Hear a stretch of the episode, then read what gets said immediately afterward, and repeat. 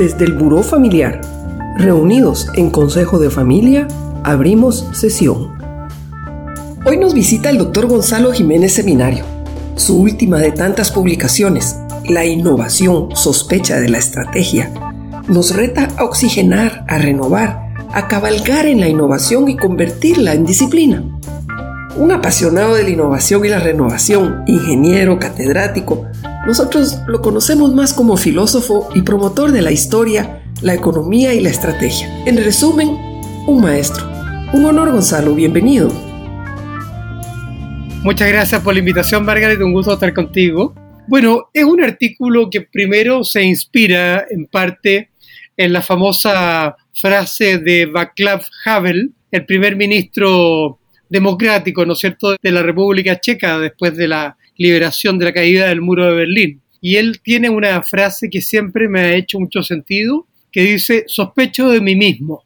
Entonces, ese sospechar de uno mismo es el que siento que deberíamos estar haciendo hoy en día con las estrategias de las compañías, de las empresas, de las organizaciones. Porque tengo que sospechar de que no estoy tan al día, de que lo que estaba escrito en piedra, la piedra permanece pero el mundo cambió y que de alguna manera necesitamos refrescar nuestro enfoque, nuestro acercamiento a la contingencia y a lo que estamos viviendo. Y por lo tanto, la innovación tiene que sospechar que la estrategia puede estar un poquitito atrasada, incluso obsoleta, o por lo menos requerir una actualización o un refresque para poder seguir aportando a los líderes de la organización.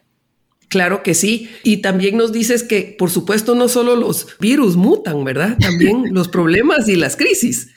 Tal cual, y eso es lo que de repente termina ocurriendo, en que seguimos resolviendo problemas del pasado que ya o se resolvieron solo, como dice el dicho, o no tienen solución. Entonces aparece como tan relevante el estar monitoreando, ajustándose permanentemente. Y creo que si uno piensa que la innovación no es el feedback, es el feed forward, ¿no es cierto? En el fondo es como la proalimentación en que nos va retroalimentando pero hacia adelante, es una buena manera de ponernos en el tono y con la mirada apropiada para los tiempos que están corriendo y todo lo que las organizaciones están enfrentando en estos momentos de, de cambio y de transformación. Pero imagínate que con tanto cambio y nosotros le tenemos miedo a la innovación, ¿verdad? Pero a veces es porque tal vez no la conocemos, no la entendemos. ¿Cómo hacemos para entender realmente qué es la innovación? Sí, mira, Margaret, yo la verdad que reflexionando sobre mucho sobre esto y en base a mis experiencias con empresas, etcétera, y de vida propia en realidad, uno tiene que pensar, primero voy a repetir un, un cliché, de que todo es cambio, pero es cosa de verlo. Mira, si tú miras por tu ventana detrás tuyo ahí, ves que la luz, el sol, las sombras, etcétera, ya no son las mismas que eran hace dos horas atrás, ni van a serlo de aquí dos horas más que sigan. Entonces, por lo tanto, nosotros tenemos la ilusión de que estamos quietos y que el resto puede cambiar, pero nosotros no estamos cambiando y en realidad nos estamos moviendo por el espacio a toda velocidad, ¿no es cierto?, con el planeta completo. Están cambiando las luces, los colores, los sonidos, los olores, los vientos y temperaturas, etcétera. Entonces, por lo tanto, esa visión que trata de separar lo corporal de lo mental, que viene de Descartes, de René Descartes, ¿no es cierto? El filósofo francés, que trata de separar la mente del cuerpo, digamos de alguna forma, que nos hace vivir en esa ilusión. Pero es como la ilusión de la Matrix, en que estamos capturados, ¿no es cierto?, dentro de un sistema que nos alimenta y nos retroalimenta y nos crea una ilusión pero no nos permite ver la realidad. Entonces, si queremos ver la realidad, asumamos que la realidad es cambio y que por lo tanto nuestra manera de domesticar o de cabalgar ese cambio es la innovación y tenemos que convertirla en una, en una disciplina nuestra, de la cual quizás te puedo comentar algo más más adelante. Claro que sí, va a ser muy interesante. Fíjate que cuando nosotros pensamos en empresa familiar y en consejo de familia, siempre estamos como incorporando los eh, nuevos eh, consejeros y siempre pensamos en el abogado o pensamos en el contador, el accountant, ¿verdad?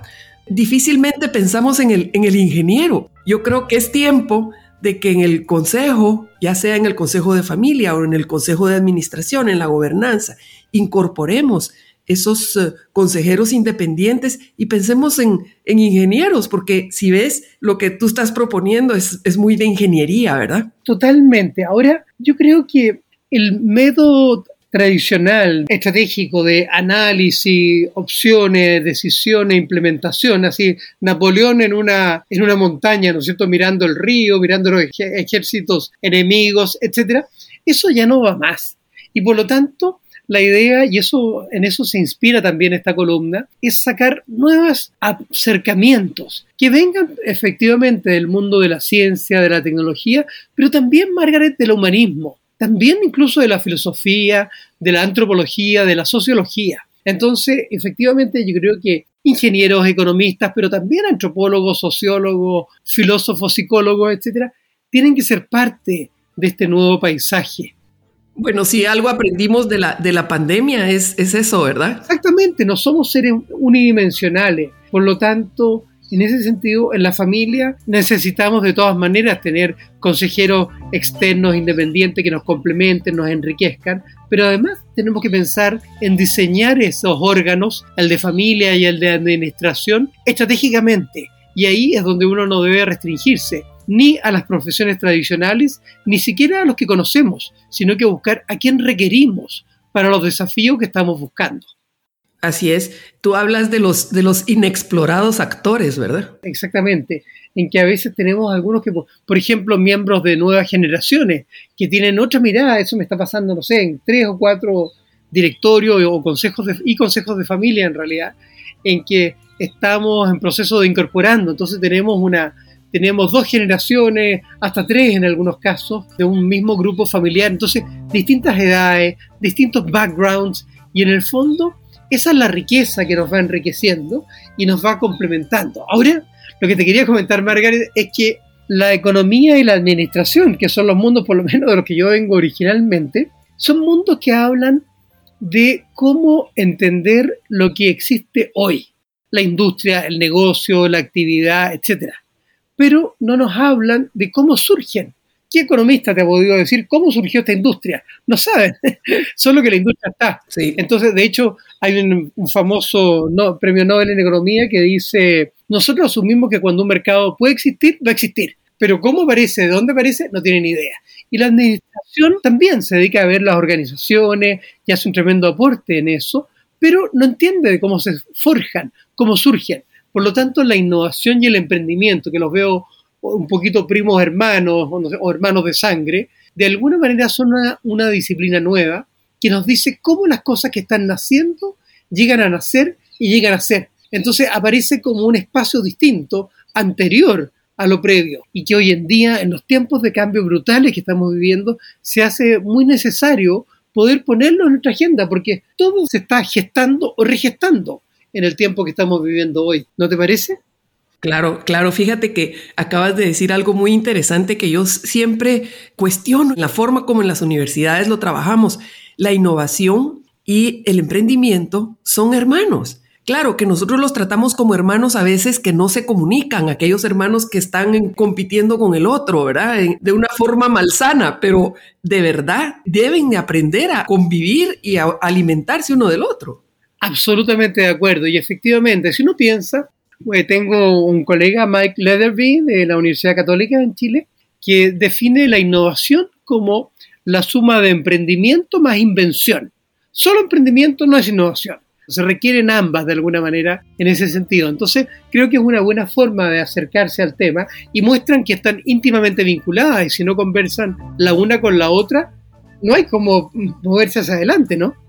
Así es. Fíjate que eh, eso para mí es muy importante porque pensamos en innovar, pero no pensamos en emprendimiento, ¿verdad? O a veces pensamos en emprendimiento, pero no pensamos en innovación. Tal cual. Y yo creo que las empresas de familia tienen en eso una tremenda clave que normalmente todo surgió por algún tipo de innovación que los fundadores, fundadora, fundador desarrollaron porque si no hubiera sido muy difícil que se hubiese hecho un espacio duradero en el mundo. Entonces, si uno se vuelve a conectar con esas fuentes, llamémosle originales, puede encontrar una serie de claves, ¿no? Sí. Y de inspiraciones. Claro.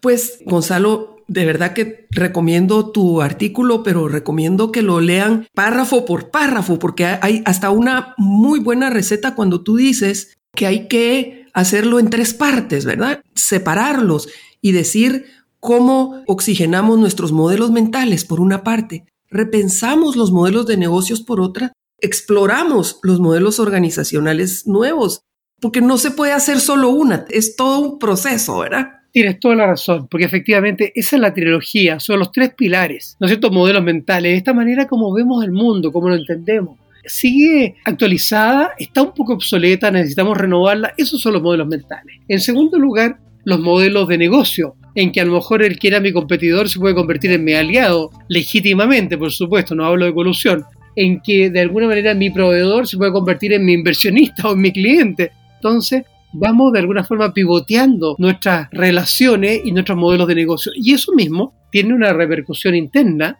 en que nuestra organización tiene que también renovarse. Y nuestros modelos organizacionales, piensa ahora en que estamos trabajando más de las casas y en que probablemente el nuevo sistema llegó para quedarse. Es hora de cambiar el sistema de comando y control tradicional que nos ha guiado por siempre, ¿no? Claro, claro. Bueno, entonces, Gonzalo, fíjate que nos llegó una pregunta al buró familiar que no tiene que ver tanto con innovación y con la estrategia, pero seguramente tú nos vas a poder dar alguna respuesta. ¿Qué serían algunas de las cosas más importantes que no se deben tratar en un consejo de familia? Primero, uno no puede llegar con, como dicen los franceses, con la mutardo oné, con la mostaza debajo de la nariz. No puede llegar echando llamas como un dragón, ¿no es cierto? Entonces, yo creo que uno debiera poder hablar de todo, pero obviamente poder hablar de todo requiere que las personas correctas hablen del modo correcto, en la situación correcta, en el momento correcto. Entonces, en ese sentido, uno, si no está en el modo de apertura, de diálogo, es mejor no hacer el consejo familiar. Mira, pasemos. Y de hecho me ocurre, y probablemente te debe pasar a ti también con tus clientes y gente que vas acompañando y guiando, Margaret, que en realidad a veces algunos miembros de la familia dicen, me voy a ausentar de este consejo. Y a veces hay que darles ese espacio, que tomen un poquito su aire, que se oxigenen. Y ya que después se reincorporen. Claro, si salen permanentemente ya es distinto y hay que pensar en una solución más estructural. Pero entender que los ritmos aparecen como muy relevantes, que el tono hay que cuidarlo y que de esa forma tiene que ser todo como si fuera en tribunales de justicia, en que tiene que ser, ¿no es cierto?, con un respeto, con una altura de miras, etc. Entonces, si uno no está en el modo correcto para eso, mejor pasar, mejor dejar pasar un tiempo o tener una conciliación. Fíjate que a menudo me está tocando en grupos familiares que asesoro con una de mis colegas, con dos de mis colegas en realidad que son psicólogas, el poder hacer intervenciones terapéuticas, que justamente corren como en paralelo para el consejo familiar. Uno dice, oye, dejemos paralelo el consejo familiar, pero vamos haciendo estos temas que están tan, tan como ardientes, calientes, quemantes en el fondo, vamos tratándolo en un espacio distinto en que las reglas del juego son diferentes. Entonces, eso creo que también es una manera de plantearlo. Entonces, la respuesta corta sería, yo creo que uno debería poder hablar de todo probablemente, pero si no está en el modo correcto, hay que buscar generar la instancia, o dando más tiempo o haciendo intervenciones ad hoc para que eh, aquello pueda ocurrir. Muchas gracias, Gonzalo. Ha sido un gran honor tenerte entre nosotros y si le puedes dar un mensaje a todos los que te están escuchando con emoción. Bueno, yo diría que acá, primero, como dijo Sigmund Freud, el secreto de la felicidad está en trabajar y amar y no sé en qué orden, puede que haya dicho amar y trabajar, que sonaría mejor, pero, pero está bien, amar y trabajar. Y por lo tanto, cuando uno está en las empresas familiares, trabaja con los que ama. Y a veces es difícil seguir amando a aquellos con los que uno trabaja, ¿no es cierto? Es parte del desafío. Por lo tanto, aparece como tan importante el poder pensar en consejos de familia, en círculos de confianza y en ciertas dinámicas como estas intervenciones terapéuticas de otro tipo que ayuden a cuidar y a mantener este espacio de la mejor manera. Y esto tiene que ser un músculo, hay que desarrollarlo desde el momento uno, no esperar que venga el temporal para arreglar el tejado. Hagámoslo con tiempo, hagámoslo bien, hagámoslo con amor para que esto perdure. Gracias, Gonzalo. Y bueno, que soplen todos los vientos, como dice Gonzalo, porque si la innovación nos guía, llegaremos a buen puerto. Gracias. Muchas gracias, Margaret. Muchos saludos a todos. Construyamos cultura familiar empresarial compartiendo con aquellos que te importan. Así, aprendemos todos. Cerramos sesión.